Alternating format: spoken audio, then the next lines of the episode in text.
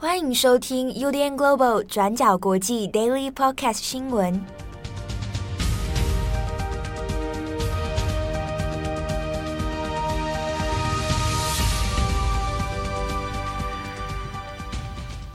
Hello，大家好，欢迎收听 UDN Global 转角国际 Daily Podcast 新闻。今天是十月十九号，星期二。好，我们来看一下几则今天的重大国际新闻。首先，第一则有请郑红。我们第一，我们第一次在 Daily 里面组合。好，嗯、呃，今天的早上的突发新闻其实是来自于就是东北亚。呃，根据南韩的国家情报院，他是说就是在十月十九日早上大概十点十七分的时候，在北韩的呃。东部海域，呃，咸镜南道的新浦海域这边侦测到了两枚不明的物体，那往日本海的东方发射。根据南韩军方现在的证实哦，就是呃十月十九号早上的这两个不明的呃弹道物体，应该是来自于北韩的弹道飞弹的试射。那虽然说就是北韩试射飞弹这件事情看起来好像是一个正常能量的释放，可是南韩这边目前的推判哦，这一次北韩的飞弹试射有可能是他们的潜射导弹。的两枚的发射，那目前看起来这个两枚飞弹呢，它的射程距离大概是四百五十公里，那往在落在日本的经济海域。那相关消息传出之后，其实就是日本、韩国跟美国其实都相对的比较紧张哦。第一个是因为就是在十九日的同一天，就是美日韩三国情报首长其实是在首尔进行就是闭门的会议。那三方包括就是说美国的国家情报总监在内，讨论的重点其实就是北韩近期不断的在做导弹的试射。呃，其实。虽然说我们觉得说北韩的飞弹试射其实通常都有一些政治的讯息，比如说呃，在过去呃要跟川普政府谈判的时候，常常就是又会用这种飞弹试射来恩威并施等等。但这次的试射之所以特别，或者是说有可能会引发后续一连串的呃军备竞赛的原因，是因为它的弹道飞弹的种类其实是潜射飞弹，也就是说从呃潜水艇里面发射的呃弹道飞弹。虽然说就是好像都是弹道飞弹啦，可是从潜水艇面发射的导弹通常会被认为是呃有拥有相当大的战略威胁性，因为就是在潜射导弹它的呃位置会随着潜水艇的隐蔽性，可以在整个日本海到处游动，所以就是在侦测或者是说在预警方面，其实给予就是日本跟韩国呃在。呃，发射地点的侦测啦，还有就是导弹的速度跟它的位置，其实都会有非常大的压力哦。那特别是说，就是在弹道飞弹，至于北韩，其实大家很担心的就是说，呃，目前北韩其实有发展核武。那如果随着他们的浓缩铀的技术不断的呃进步，或者是说得到什么样的突破性进展，让它可以制造更小的核子弹头的话，那接下来有可能这个潜射导弹就会变成。呃，潜射核武，那这个对于就是周遭国家的威胁性就变得很大，因为有了这个东西之后，就是基本上你完全没有办法第一时间反制，呃，北韩呃优先发射核武，那对于呃日本，特别是日本，它的战略压力就会变得非常大。那只不过这个为什么北韩这个时候要发射潜射导弹呢？其实也是跟就是南韩这边的军备。特别是导弹竞赛有一些关系，因为在今年九月十五日的时候，韩国这边韩国军方的新型潜水艇，它其实也呃公开的试射了他们呃自主研发的潜射导弹。那虽然说韩国这边其实是因为就是美韩安保协议的一些。约束，所以韩国这边其实是没有核子武器，也不被允许发展核子武器的。但是，呃，这样的发展，或者是说这样的军呃水下战备的军事竞赛，其实也让北韩这边很不满。那特别是说，在从二零二零年开始，就是当美国开始进入选举之后，以及川普政府呃变天之后，过去就是呃文在寅跟金。金正恩还有就是美国政府三方这边的呃和平谈判哦，其实已经停滞了很长的一段时间。那虽然说在九月、十月的时候，就是北韩方面已经恢复了就是朝朝韩的热线，但是就是双方的和平进程哦，看起来现在不会在文在寅的任内有更多的突破性进展。考虑到目前北韩已经逐渐进入冬天，今年冬天看起来还是会特别冷。那还有就是，呃，已经连续一年北韩境内不明，但听说非常严重的 COVID-19 疫情哦，种种的问题其实都对北韩的政权稳定性有非常大的压力。因此，这次的呃潜射导弹的一个嗯突袭式的试探，也被认为是说哦，北韩这边可能也在向国际社会，特别是美国以及南韩释放出就是说尽快来恢复，就是呃双方的一个妥协谈判的施压。好，那我们接下来一样，就是也第二则，其实也是有点算是呃军事或战略型的新闻啦。就是在昨天晚上，就是礼拜一的清美国时间礼拜一清晨哦，就是呃社群网站上发出了一则訃文，就是前美国的国务卿，也是同时也是第一位呃黑人国务卿啊，呃科林鲍尔将军，他昨天晚上呃昨天清晨因为就是呃 COVID-19 的。感染导致的多重并发症，呃，不幸在美国逝世哦。那他的死时是八十四岁，那相对比较高龄。那鲍尔将军呢，其实过去其实在就是呃二十世纪末到二十一世纪初之间，其实是嗯、美国军队里面一个非常励志的代名词哦，因为他其实他。出生或从军的时代，其实是美国刚刚要民权运动正非常蓬勃发展的时候。那个时候，美国军方在二次大战的时候啊，都还有种族隔离政策，比如说就是呃有色人种就只能担任就是后勤打杂，那不能担任第一线的战斗主力等等等。那鲍尔将军从军的时候，刚好是这个呃种族隔离政策解禁之后的第一代。鲍尔将军他之所以就是感染就是 COVID-19 疫情。然后生呃过世这件事情，其实在各方有很多的讨论哦。因为第一个是根据家属的说法，他鲍尔将军虽然今年已经八十四岁，但他已经完成了两剂 COVID-19 疫苗的接种，照理来讲应该有相当程度的保护力。但因为呢，就是鲍尔将军他其实。呃，第一个他已经年纪已经大了，八十四岁，毕竟是高风险族群，而且他近年其实呃罹患了多种的呃绝症，包括就是说多发性的呃肿瘤，然后还有就是血癌以及帕金森氏症等等等，所以这些就是本来。这些疾病就会对他的免疫系统造成非常大的压力，那再加上就是说年事已高，多重症状综合起来，就让他就虽然打两剂疫苗，可是仍然就是有可能导致致死的 COVID-19 并发症了。呃，鲍尔将军在过去呢，他其实是最有名的经历，其实是在一九九零年伊拉克入侵科威特之后，那当时时任就是美国参谋长联席会议主席，那也就是台湾这边军方的呃参谋总长，就是军队里面的最高指挥将领。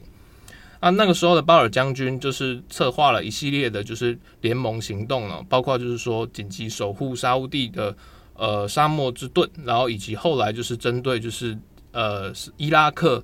呃强人海山一系列的空袭以及陆战的沙漠风暴行动啊，当时呢其实打得非常漂亮，在呃短短几天之内就结束了战争，呃美军压倒性的实力也至此就是彰显说，就是整个世界已经进入了就是美国制式呃所谓的 Pax Americana 的时代，美国独霸了。呃，鲍尔将军那个时候的一个威望就到达了如日中天，因为大家都觉得，呃，美国在越战之后啊，其实好像就已经变得有点灰头土脸。但透过就是波斯湾战争、沙漠风暴行动啊，美国一一一夜之间又重新变回了就是诶，世界正义之师，而且有一个压倒性的军力。那后来鲍尔将军在一九九三年退伍之后啊，其实呃有很长一段时间大家都认为说，那他会不会就是。的代表共和党参选，因为他在过往在从政经历里面，其实跟共和党政府的互动比较密切，也被共和党政府所提拔，所以大家就来讨论说，哎，他退伍之后啊，就是呃，第一个是他政坛的人人望很好，而且在军中里面又有一个历史性的角色，他是第一个非裔的参谋长联席会议主席，也就是说，第一个以黑人军人的身份当上了美国的最高将领哦，所以。呃，一度就有在讨论说呢，他可能会在一九九六年参加美国总统大选，然后代表共和党跟当时要连任的克林顿一较高下。那当时那几年其实他也有来过台湾啦，可是呃，后来是一在种种考虑之下，鲍尔将军其实没有打，没有参加总统选战。那一一部分的原因是来自于家人的压力。呃，家人那个时候的说法是认为说，呃，美国那个时候还没有准备好面对一个呃黑人的总统，所以就是在家人其实很担心，特别是他们的生长背景其实是美国民权运动那个比较对立比较激烈的时代，包括像马丁路德金恩啊或 Malcolm X，他们其实这些民权领袖都被暗杀，所以家人也会担心说，啊、呃，那会不会就是鲍尔将军如果这时候出马，那会不会第一个惨败是一回事，第二个是不是可能会招致不测之灾啊？那后来到了二两千年之后，就是呃。共和党选择了小布希担任总统嘛？那小布希担任总统之后，其实也延揽了鲍尔将军担任美国的国务卿。那一时之间，虽然组成了一个黄金团队，可是，在二零零三年的时候，因为伊拉克入侵伊拉克的问题哦，那鲍尔将军他那个时候代表担任国务卿，在联合国的会议上就是作证，然后说就是他们已经掌握到了。具体的证据，但不能说证据是从哪里来的。说证明说就是，哎，海山的伊拉克正在发展大规模的毁灭性武器。但后来就是透过就是在战争之后的一系列调查跟发现，发现鲍尔将军当时所指的证据根本其实是不存在的。那包括说这个来自于所谓的伊拉克辩解者、辩解叛变者的证词，到底有没有准准确性等等等。就到后来，就是变成说，大家都怀疑说，鲍尔将军其实好像是在联合国这边做伪证，甚至说对联合国说谎，然后让引爆了这场根本不必要的漫长战争。那自此之后，鲍尔将军也认为说，这场在联合国的演说是他生涯之中的最后污点。那后来，鲍尔将军在二零零五年的时候，就是就是跟小布希政府闹翻，那所以就是有一点黯然的请辞。那之后，直到二零零八年的时候，因为奥巴马代表民主党参选美国总统，那他又有以就是同样是呃黑人领袖的身份那支持奥巴马。那后来，包括像是他也反对川普，那支持拜登等等等，在整个光谱路线上，其实比较偏向呃民主党。可是，在共和党之内，他有蛮颇受欢迎。呃，只不过虽然我们现在在讲鲍尔将军，好像讲的是美国人的事情，不过他在二零零三年、零四年担任美国国务卿的时候，其实当时美国一系列政策其实是让台湾跟美国关系陷入就是一九七一年台美断交以来的最低点哦。呃，那个时候几个问题，包括就是说，像是呃台湾总台湾这边的陈水扁总统连任之后，跟美国关系其实一直不是很好。那当时美国又为了伊拉克战争跟反恐战争，然后要开始拉拢中国，所以在二零零四年十月，也就是台湾这边刚好结束了呃陈水扁总统连任之后第一次国庆演说，那鲍尔将军就到呃北京访问。那在北京的时候，他接受媒体的专访，就特别有提到说他就是支持海峡两岸的和平统一，然后并且就是很公开的说，就台湾不是一个独立的，也不享有主权的国家。那相关的说法，其实当时在台湾这边引发很多争议哦。那所以在这边也是提供给大家一个 历史上的回顾。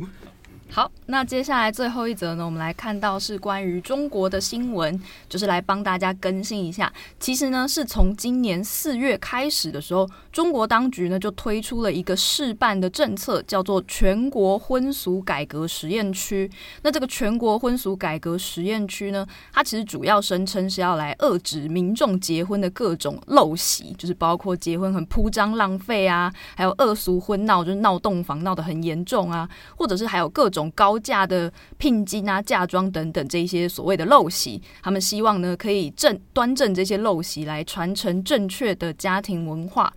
那在今天的相关报道呢，就提到说，中国当局他们又推出了一个新的资讯，就是呢，从今年的九月底开始，已经确定会把这个婚俗改革实验区扩大到福建的晋江市、三明市，还有武夷山，并且呢，宣布将会以三年为期限来进行后续的填调还有辅导。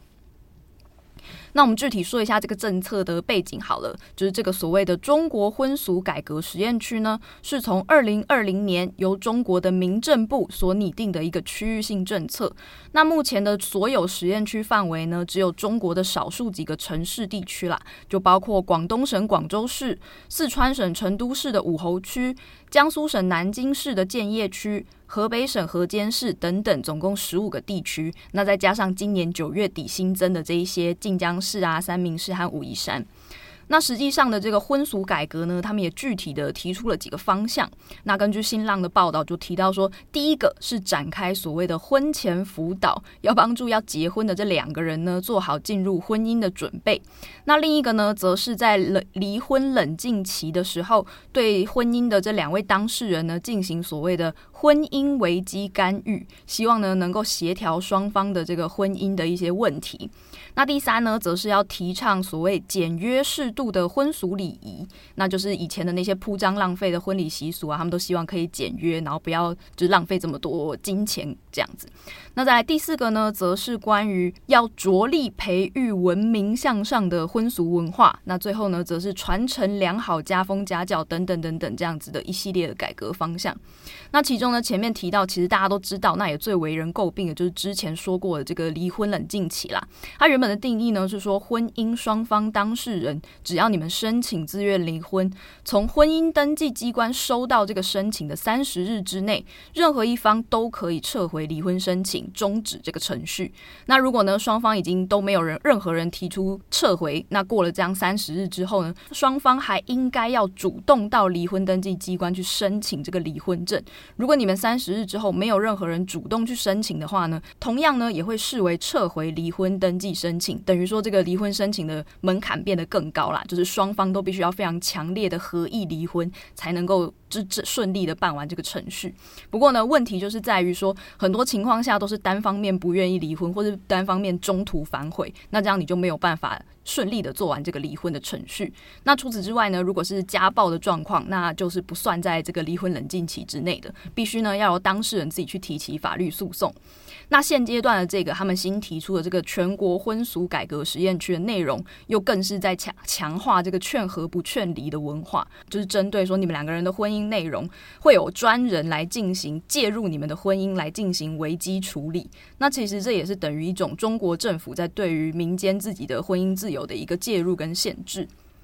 那实际上呢，这些婚改的实验到底具体要怎么做？或者如果真的就是有人死都不遵守，那会发生什么事呢？其实目前的相关办法之中啊，是还没有一个明确的法则。不过呢，根据部分官方人员的透露，就是这些实验区的内容大部分都是辅导性质。例如说，我们前面提到里面有那个天价的聘金要改革嘛，就是你娶太太你要付非常高额的聘金。那如果你的丈母娘就是强迫逼迫你一定要给出天价聘金，不然你就不能娶我女儿。那这样你要怎么办？就在这些实验区里面呢，官方会派人员去向你的丈母娘做所谓的思想工作，也就是介入观念辅导来好言相劝。但是呢，到底可以介入到什么程度？又加上说这一些行政区里面每天都有大大小小这么多的婚事要办，到底能不能全面的介入？执行上呢，可能还是有很多的漏洞存在的。那在另外呢，在这一次这一波福建新加入的三个试验区的划定之中呢，其中一个地点就是福建省的晋江市，就引发了很多的话题。因为呢，晋江它长年以来都是以女方会提供大量的豪华嫁妆闻名的，就跟传统观念里面结婚男方要支付高于女方嫁妆的这个聘礼是不同的。就在晋江的传统礼俗当中，反而是女方他们至少必须要支付高于男方聘礼两倍以上的嫁妆。才会被认为是一个有面子，就是有排场的婚礼。在晋江的实际上的一些婚婚姻礼俗当中呢，也有女方也有很多，就不止他会包车啊、包楼啊，或或者是如果家里是开公司的话，就会给你股票啊、给你店铺啊等等。那还有很多黄金首饰啊、珠宝什么，也都是不是用克或者两来算，而是用论斤称重的方式，就让新娘整个人带在身上。就如果你上网去搜寻所谓的晋江新娘，你就打这个关键字，就你不只会看到很多就是婚姻上就是穿金戴银啊、戴满手镯啊、戒指珠宝的那些新娘照片，还常常会出现一些很荒诞的新闻，就比方说福建晋江新娘五百万嫁妆被嫌少，在婆家遭白眼，或是晋江两亿天价嫁妆刷新记录等等，就是这一些的新闻跟讨论。那甚至也有人会留言，就说抢银行不如娶晋江新娘。那这些晋江新娘就好像变成一种关键字，就是一种婚姻当中的江湖传说这样。就比方说呢，最知名的一场晋江的婚礼排场，是一个属于福建万利集团。这个集团呢，主要是做一些陶瓷工业的。这样，那这个集团的董事长，他嫁女儿的这个新闻就上了非常多的当地媒体。那就根据网易新闻的报道，二零一二年呢，在这个晋江的慈灶镇所办的这场婚礼，那这个万利集团的董事长，他就替女儿准备了上亿人民币的嫁妆。除了前面我们提到的楼房啊、名车啊，还有店铺之外，他还捐出出了一千五百万元的人民币给慈善单位。那另外呢，他们家的邻居，所有的邻居每一户都可以分到五百元的人民币红包。那所以很多网友呢就留言说，这一次的这个婚俗改革实验区实在是一个很有问题的政策。然后就有人说，晋江男方表示，你这就是在断我们财路啊！就是很多人会觉得说，晋江的男生就是靠娶晋江的女生来赚钱这样子。只不过呢，这样子的说法其实也还是有一点点不够精确啦。因为呢，真的难道有这么多的中国男性都是靠着娶就是晋江新娘来翻身，直接少奋斗五十年吗？那其实事实上呢，在中国的一些传统婚嫁的价值观中，会很讲求所谓的门当户对的观念。所以其实就算是富豪要嫁女儿，通常呢也是在企业之间的一种婚嫁的交换往来。如果你没办法让女方家长满意，他们就是不喜欢你，你根本没有办法变成他们家的女婿嘛。那至于这些丰厚的嫁妆呢，其实也是源于当地的观念当中，很多出嫁的女性通常之后就没有办法继承家里的财产了，所以给他们这些很丰厚的嫁妆是作为提早分。分配财产的一种配置的方式。那只不过呢，这一次政府的这个要介入民间的这种婚礼民俗的生活，到底是不是适合的呢？当然，有人就会觉觉得说，诶，这样子确实能够改善这些婚姻的陋习啊，就是花那么多钱铺张浪费的结婚，能够受到管制是好的。只不过呢，也有一些人会认为说，这样子的政策到底有没有办法达到它所谓的效果？因为第一个原因呢，是在于说女性的这些高额的嫁妆虽然被认为是奢侈浪费，但是呢，其实这样子的说法也没有看到所谓天价嫁妆出现的背后原因，还是源自于重男轻女的背景，那导致说女方的亲族必须要透过嫁妆来让出嫁女性有一笔随身钱来当做自我保护的手段，这样她可能才比较不会被夫家欺负。那之后她脱离了原生家庭，也有一笔钱可以当成急难之用。那也有很多的网友呢，就对这一次的婚俗改革实验内容表示不满。就有人说，有一说一，难道重男轻女不用列入整治范围吗？就是只说这些婚姻的礼俗发展背后都还是源自于重男轻女。那你只改革这些礼俗，你没有要去矫正这些观念，那真的有用吗？那另外还有人说，现实的男性财产继承权、冠名权这些不是都没改吗？那另外还有人指出说呢，这一次的改革就是题目挑简单的做好交作业，就暗指这一次的婚俗改革只是做做样子，未必呢真的可以对中国的少子化婚姻制度提供一个完整的改善幅度。好，那以上就是今天的 Daily Podcast 新闻。郑红今天很难得的表示想要对最后一题有感而发。不，不是因为那个在我们在讲在看这个。讨论的时候，其实大家中国那边其实都在讨论啊，晋江就是土豪新娘啊，怎样怎样。那、啊、可是我其实不太知道晋江在哪里，然后我自己去 Google 一下，发现哇，晋江其实就是在福建的泉州。泉州嗯、那泉州其实跟台湾这边就是呃互动还算蛮密切的嘛，嗯、包括以前早期移民。嗯、那虽然说现在讲这个好像比较少人在说，但是比如说像像像我好了，就是我们的祖宗牌位。就是都会都会讲是泉州还是漳州，我忘了。对对对，就是我们都是很很早以前的福老人，然后来、嗯、来这边，然后都会有都会有一个什么牌位，然后泉州人。对对对，对啊。然后以前，而且它里面在讲那个婚姻嫁娶，我觉得其实还蛮。你很有感吗？不是，我在想说，就如果政府真的要介入的话，真的。去跟丈母娘说理。对啊，就是我找一个公安，然后来家里然后来劝说丈母娘，这个真的，有效吗？对啊，除了除了让婚更结不成之外，好像想不出一个比较具建设性的方案。对啊，那如果丈母娘真的不听，那要怎样？编数十，好像也没办法，驱之别院，再教育之类。嗯，好，那就是呃，感谢大家收听本集的。Daily Podcast 新闻，差点讲成重磅广播。好，感谢大家收听本周今话我讲错，你自己说。我是郑红，我是编辑佳琪，我们下次见，拜拜，拜拜。感谢你的收听。如果想知道更多资讯，请上网搜寻 UDN Global 转角国际。